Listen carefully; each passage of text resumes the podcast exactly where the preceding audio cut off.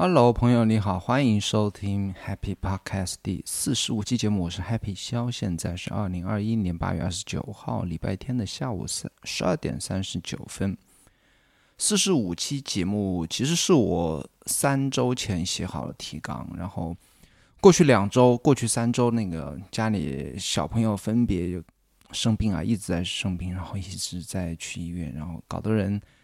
精疲力尽，就没有录节目。那这个提纲还是三个礼拜前写的，但是也有三个三个话题的最后一个话题，我的稍后读的进化呢，其实已经有一些改变了，能跟大家分享一下吧。啊，这期要聊的三个主题是 Chip Hill 与拿破仑，然后第二个话题是 Loser 更容易胜出，第三个主题是分享一下我的稍后读工作流。第一个是 Chip Hell 与拿破仑，Chip Hell，呃，他现在应该也是，他是一个国内的 IT 主题的一个，不能说 IT 主题吧，就是电脑组装与败家分享主题的一个论坛。啊，拿破仑是他们的版主或者说创始人。为什么要想讲这个主题呢？因为我加入 Chip Hell 其实也很早啊，他现在好像是说一年只开放一次注册，我应该是一二年还是什么时候吧注册的。这个网站应该是在它的这个垂直领域里面应该是最厉害的。那之前像二零一零年之前更早是什么 PC Online 或太平洋数码等等这些。论坛呢是在数码相关的论坛里面是啊比较红火的，但是能够坚持到今天的只有，据我所知啊只有七票号最早是我记得是我看过他一些他的经历啊，就是零七年是拿破仑来创立的，那拿破仑在那个年代啊，零七年就是那个时候还没有现在像咱们经常讲的那个什么创作者经济啊，或者说。啊，creator 啊，什么做视频啊，做播客啊什么的。但是，他那个时候就懂得，我不能说懂得吧，他是乐于分享吧。整个网站的主题就是分享，然后每个人写自己组装电脑的经历啊，或者买了一些数码产品的分享的一些经历。那我一直也是经常去上起票，然后也为数不多的关注的公众号，其中就有起票的公众号。然后最近看到。应该是一个月之前吧。那拿破仑，也就是他们的创始人班主，有一篇公众号是转了他的帖子。当然不是每次公众号都会发他的帖子，他也不是每天在发帖子。那那一天呢，就是他的公众号转了一篇他的一篇称得上是雄文的文章。为什么是雄文呢？他那篇文章的主题是他花三四十万买了一台二手的保时捷，然后花将近两三个月的时间。这两三个月的时间里面，每天啊，请注意是每一天都去耗大量的精力和时间在修补这辆保时捷上面。那那篇文章呢，我相信光字数应该是超过一万字了。那图片字数加起来呢，我读那篇文章是在公司，应该是中午的时候，我有印象特别深刻啊，我就看那个开头，我没想到文章那么那么的长，我就一直读，一直读，一直读。最后读完我那篇文章，我估计花了二十到三十分钟的样子。那拿破仑就说，他从买车开始就当然是一个流水账啊，就一直记录他把那辆二手的九幺幺如何翻新，如何把所有的前车主把它改装的一些物件全部还原成原厂的物件、原厂的零件，包括从原厂的 4S 店去德国订购，包括从二手论坛从。车友群里面的朋友那边收集，然后再加上他自己也是，现在这有一个车辆翻新或者说车辆美容店，通过自己的自己的店以及自己朋友的店，把这辆车花一两个月的时间把它翻新成接近原始状态，甚至更好，因为他会给他的车漆啊，或者说他的一些改装件、加装件呐，把它做得更漂亮，这样这样的一篇文章，那我看的是非常带劲。其实我在。七票的公众号里面，我很少有这么认真的去看一篇文章。那这一次是为数不多的一次，因为我为他的那个整这个过程非常着迷。我记得我也是写过一篇 blog 来分享啊，当然是 Patreon 的一个，恰好是恰逢是单号日期在 happyshow 点 com 上面的一篇文章，是给 Patreon 朋友。那我现在是拿破仑与保时捷，他整个沉迷于。他自己的这个手工的世界，沉迷于自己喜欢的东西，也就是保时捷911，然后通过自己的双手啊，通过自己的研究，慢慢的去把他的喜爱的这辆车能够还原的整个手工啊，手工创造过程，我觉得是让不只是男人啊，当然相信有一部分女性朋友也会为他着迷。他着迷，其实我们大部分人看不懂他在讲什么，因为我们对九幺幺的研究肯定没有他深，但是我们可以，至少是我，是会为他那种。手手动去创造一些事情，或者说沉迷于某一个自己热爱的话题、自己热爱的事情，而被他影响到、被他感动到，那是我，这是我啊上个月比较比较让我印象深刻一件事情。那这恰好在看完那篇文章后不久，我是收听了一期 Car Newport 的一期播客，他是花了一整期的播客时间。回顾了他特别喜欢的一本书，那本书的名字叫做《Shop Class at Soul Craft》，中文名是《摩托车修理店的未来工作哲学》。那这个中文名看起来和另外一本跟摩托车相关的书有点像，好像是什么“摩托残余摩托车”吧？但是跟那本书是完全不一样啊。那这本书的啊，我稍微补充一下拿破仑的经历啊，我不知道这样说是，呃，我首先不是。记得特别准确啊，但是我相信应该大概是对的。那拿破仑他是没有读过大学，他应该是读了中专后技校吧，就开始十七八九、十八九岁就开始出来工作，然后就创立了特别特别喜欢电脑啊，可能就组装电脑，就创立这个网论坛。他我相信创立这个论坛是除了盈利啊，或者说经营一番自己的事业。之外呢，他是特别发自内心的喜欢电脑组装或者说 IT 硬件这件事情。然后讲到这本书呢，这本书的作者他也是和拿破仑的经历有一点点像，他十六七岁就啊勤工俭学，勤工去一些汽车修理店工作，然后曾经去保时捷的 4S 店工作过，他学习过修理保时捷的车。然后后来还是去读大学啊，甚至他读到了一个哲学专业的博士学位。那哪还是一些个名牌大学，我没记错是华盛顿大学还是什么大学吧？啊，名牌大学的一个硕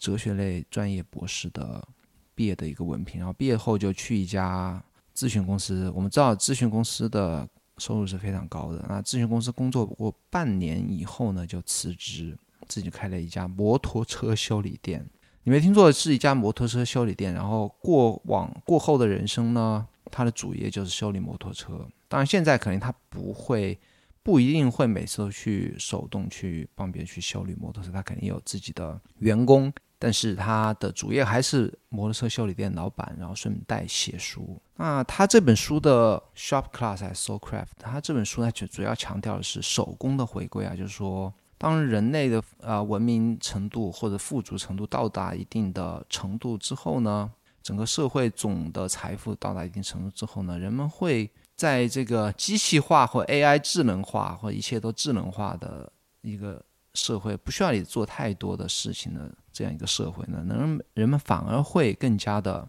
对于手工的热爱或爱好的一个兴趣的一个回归，这是他里想说的一个主题。包括我们现在其实。像我们拼高达模型啊，或者说做一些手工相关的手冲咖啡啊等等，我现在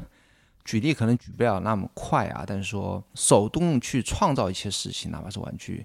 相对于我们现在一个快速消费一个时代，比方说我们什么东西坏了我们就去换一个，冰箱坏了换一个，洗衣机坏了换一个，电视旧了就换一个，这我们是走两个极端，一个是极度的消费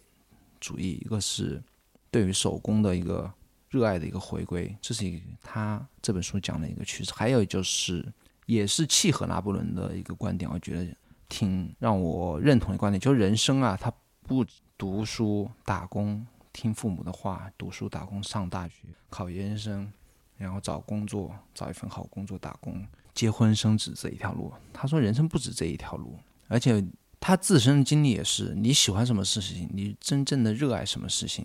他说：“与其我坐在办公室里，每天敲一些，每个月敲几份报告出来，然后换取一份不错的报酬，或者说我去全职做我自己想做的事情，修理摩托车。他最终选择的是后者。还有一个观点就是说，创造是让人生找到自己人生意义的一种方式。当人生的意义，没有任何人可以准确的告诉你人生的意义是什么。”也没有一个完整的可以定义什么是人生的意义的这样一个说法。但是呢，创造通过双，特别是通过双手创造，当然我们程序员写程序，或者说艺术家制作出艺术品，那些哪怕是虚拟的，它其实也是一种创造。但是他在这本书里强调的就是。特别是通过你双手去改变一个物理世界，创造出实体的东西，创造出通过双手创造出的实实在在在存在于这个世界上或者改变这个世界的物理形态的一些东西的话，是会让人找到人生的意义。那这也是他为什么修理摩托车。那修理摩托车，摩托车的确是通过双手去创造了，至少是修理好了一些东西。那这跟拿破仑，我觉得好巧啊，真的是拿破仑他自己。创造了 Chip h e 之后呢，的确是创造的东西。它不只是这样一个论坛啊，是人们在上面分享，而且他们分享的东西其实也是创造，包括组建一个刚才我说的啊手工。那其实组建一一台 PC，它是也是一个，但我自己也组建过啊，也是因为看 Chip h e 上面跟着 Chip h e 上面的朋友，受他们上面的那些朋友的影响，自己组建过 PC，那是很多年前的事情。那组创建过这样一个论坛，关于手工创造论坛，自己。又因为自己喜欢车，去创建一个汽车美容店或修理店啊，整件他整个人生啊，我觉得就看他今天的成就吧。他如果真的说我就去读大学，就听父母的话去高考读大学，我相信他一样也可以去取得一个很好的成绩。就是他个人的能力来看，是我觉得是没有任何问题的。但是他选择了一条不同的路，那这条不同的路结局是什么呢？我相信他比我们那种走普通的。路的人来的幸福的或快乐的多得多得多得多。OK，那这是我第一个想分享的话题，起不开于拿破仑。那第二个话题是，也是我三至少是三个礼拜之前写的一篇 blog 的主题是不要竞争，loser 才会竞争。当时举的例子是 Nate Allison 的一个动态，因为他在一个月前他突然。发律师 letter 说自己不再参与那些 productivity 啊，或者说推特红人啊，或网络红人写文章啊，分享一些啊想法呀，不再做这种事情，不再和内容创作者竞争。然后他去做什么事情呢？他去啊参与 NFT，参与 cryptocurrency 数字货币，学编程。他自己已经学了半年的编程，然后一起和别人合计参与。组建了一个创造出来的一个数字货币为基础的一个网络游戏，但我没有特别去去看啊。然后，但是这里说到 NFT 啊，我也提一句，最近 NFT 特别疯狂，包括那个前两天是 Steve Stephen Curry，我特别喜欢前两年最喜欢的一个 NBA 球员，他已经把他头像换成那个一个呃，他叫什么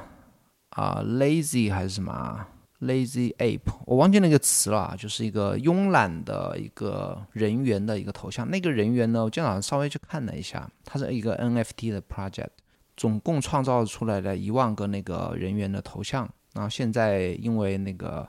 Crypto Punk 的风潮是特别近啊，它也受到影响。那那个人员头像，它现在十万个啊，已经卖掉一半。那现在最低的售价，我看已经三十个 ETF，三十个 ETF 就多少？六万美金。六万美金就差不多是几十万人民币了啊！说回到 Crypto Punk，Crypto Punk，我前两天发推特，他是在周一的时候一天二十四小时，本周一二十四小时之内创造了一亿美金的销售额。那前天、昨天他是创造了一亿四千万的销售额，非常疯狂，非常疯狂。那我相信这个像 Stephen Curry 和 Jay Z 啊这些红人加入之后，我觉得他已经到达他的一个顶峰了。我相信很快会。有所冷却，但未来会是怎么样，我不太知道啊。那 Nate Allison 就是加入了这个，所以说我现在来看 Nate 这个举动啊，我觉得他不能说是他的兴趣所致，而且啊，如果他是他的兴趣是赚更多的钱的话，我相信这是受他兴趣的驱使。然后回到这个话题呢，不要竞争，什么不要竞争？现在真的是太多人去讲 productivity，太多人去讲像 Tiago Forte、Ali Abdel。那些 Tom Frank，还有那个 David Perel 这些人，大家都在那边。包括现在 Obsidian 的兴起，大家所有人都在讲 Zetcustom，然后 Digital Garden、Evergreen Digital Garden 等等这些话题吧。除了数字笔记之外呢，还有一些现在的一些推特上的一些跟 marketing 相关的，或者说跟 startup 或者说 VC 相关的一些人，或写 newsletter 那些人，太多太多了，太多太多了竞争在里面了。那为什么说 loser 更容易从竞争中胜出呢？我是哎呀，我要把那篇文章贴出来，到时候贴在 show notes 里面，我因为我忘记那篇文章的作者的名字了。那 Nate Edison 退出这个竞争也是是我自己分析，因为 loser 更容易从竞争中胜出。如果你竞争的话，当然有胜的希望啊，但是失败的希望是更大一些，因为 loser 更容易从竞争中胜出。为什么呢？因为 loser 更知道自己的弱点所在，他知道自己处于弱势啊，有个 underdog 的一个心态。所以说，当他看到一些回报更高的事情的时候，而且他们可以参与的事情的时候，他们更愿意下更高的赌注，比普通人更愿意下更高的赌注。他们知道回报更高，所以会更愿意冒险。然后呢，普通的竞争呢，其实能力和天赋其实不占优势的。普通的竞争，比方说高考，你说高考高分真的是啊，当然也有可能跟智商有关，但是它是可以通过你时间的积累或刷题啊，能够取得一个好的结果的。那最终。甚至是一些风险更大的场合呢，它运气其实也是投入和运气占了一定的几率。比方说找工作，那如果说你去，比方说找一家 IT 公司，你针对这家 IT 公司啊做一些冒险的事情，比方说篡改简历啊，或者说啊这有针对性的问，针对某一个职位去做一些准备，或者通过内部人士了解他一些考题的话，你是更容易比一个。比你更胜任这一项工作的人，反而比他更有机会去赢得这项工作。所以，普通的竞争呢，最终的参考的一个成功几率的一些要素呢，还是你投入的时间和运气。我从这件事情是，我也想到我之前一直在说的，就是说不要竞争，因为路色是比你会更加从竞争中胜出。那不竞争去做什么呢？做大家没有在做的事情，或者。干脆就是做你自己啊！只说到做自己，我也想到昨天听播客是谁说的呀？忘记是谁说。他说：“当你做自己的时候，你不需要 try。”那这句话什么意思呢？你如果想去在公司做一个好员工，你会想到一个好员工的样子；你想做一个好老板，你会想知道一个好老板应该做什么。比方有太多关于管理的书，告诉你 A B C D X Y Z 的要点。那么你要去当一个好的管理者，你就要去符合这些要点。当然，这就是我刚才说的，你需要 try。那什么时候不需要 try 呢？当你做自己的时候，你就不需要 try。那就是这就是为什么我说啊，不要竞争，做自己，反而会退出那些啊普通竞争你不占优势的地方。最后一个话题，聊一下我的稍后读进化。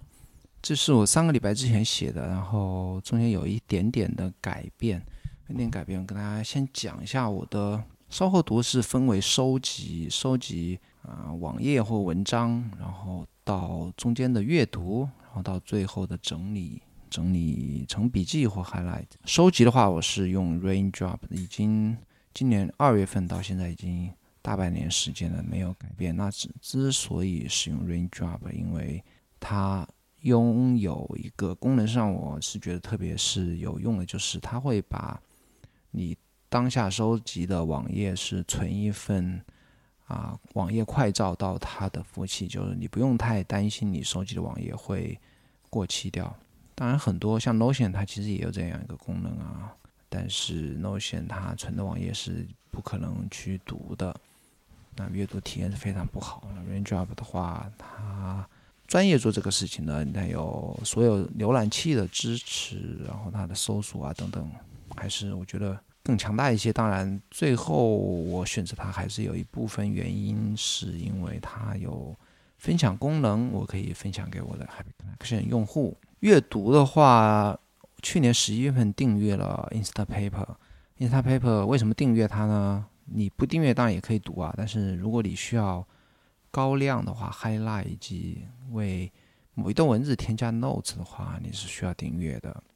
那我订阅了 Instapaper，后来中间有试过简阅这样一个中国开发者做的一个非常强大的一个应用，到现在我是抛弃了前面两者。我前天写了一篇文章，是我为什么选择了 Hypothesis 来做我的网页标记应用。所以说，我现在的阅读是在网页上读，就是你这篇文章是什么样子，我就可能是一开始收藏在 Raindrop 里。当我需要读的，我会打上标签啊，标上打上 To Read。当我需要读的话，我会打开所有打上标签 To Read 的文章，挑一篇，然后直接在网上网页上看，然后通过 Hypothesis 来添加一些高亮或笔记。啊，大家欢迎大家去看一下我的那篇文章，我放在 show notes 里面链接。Hypothesis 也有一个好处，就是说它可以建立一个私密群组，那你可以邀请其他人加入你的私密群组。那这项福利的话，我也是添加到了 Happy Connection 里面。如果你不知道什么是 Happy Connection 的话，也请到 show notes 里面看一下我的这项付费买断的一个服务，你会在里面看到我所有啊收藏的网页和工具啊等等。以及你可以加入我的 Hypothesis 的一个私密群组，去看到我每天更新的一些 highlight 和笔记。那终点是什么呢？终点曾经我是在用 Obsidian，为什么说曾经呢？我还写篇一篇，写过一篇文章，说我为什么要回归那个 Obsidian。但是在我的买了它那个同步服务叫 Sync 这个服务一个月不到一点的时间呢，我还是放弃了 Obsidian，回归使用到 Workflowy。那原因是什么呢？原因是我看过看了一篇印证我之前所有想法的一篇文章，叫做 Incremental Note Taking System。那这篇文章对我影响特别大，我也会把它放在 show notes 里面。看过这篇文章之后，我知道有人跟我一样使用这样以时间轴为为 meta 个原要素的这样一种笔记的记笔记的思路和方法吧。那 Obsidian 显然不是的，然后还是回归到 Workflowy。现在是在讲如何把你的稍后读的终点定为某一个笔记软件，就是说你也需要把你的高亮或者 Notes 分享到这个笔记软件里面。当然，我的那篇关于 Hypothesis 的文章写过，它是可以通过第三方软件。导出为 HTML 或者 Markdown，或者说纯文本模式，这样你就可以添加 Obsidian。当然，Obsidian 甚至是有人写过第三方插件可以做到这样的事情。当然，我现在不用它，我现在是用 Workflowy。我没有想把那些东西全部导进来，因为我记笔记是主要记自己的想法。当我需要去回顾某些想法、某些我记在 Hypothesis 里面的一些想法的时候，我会去看，然后如果需要的话，我直接复制粘贴。到 Workflow 里面不需要去把它整个导进来，因为导进来你也不会去看，对不对？那这就是我的稍后读的一个进化。本期三个话题讲完啦，那希望下个礼拜能够坚持每周的更新这样一个节奏。如果你喜欢这个节目，欢迎订阅我的 Newsletter。律师莱德的地址是肖点 do x i l 点 d o，我的个人网站 happy 肖点 com，每天会都会更新一篇 blog，话题都是关于我个人效率和创作的想法，欢迎你行订阅我的文章和博客，查看我的文章和博客，也可以在 Patreon 上赞助我，获得更多的文章和博客。谢谢你的收听，咱们下礼拜再见，拜拜。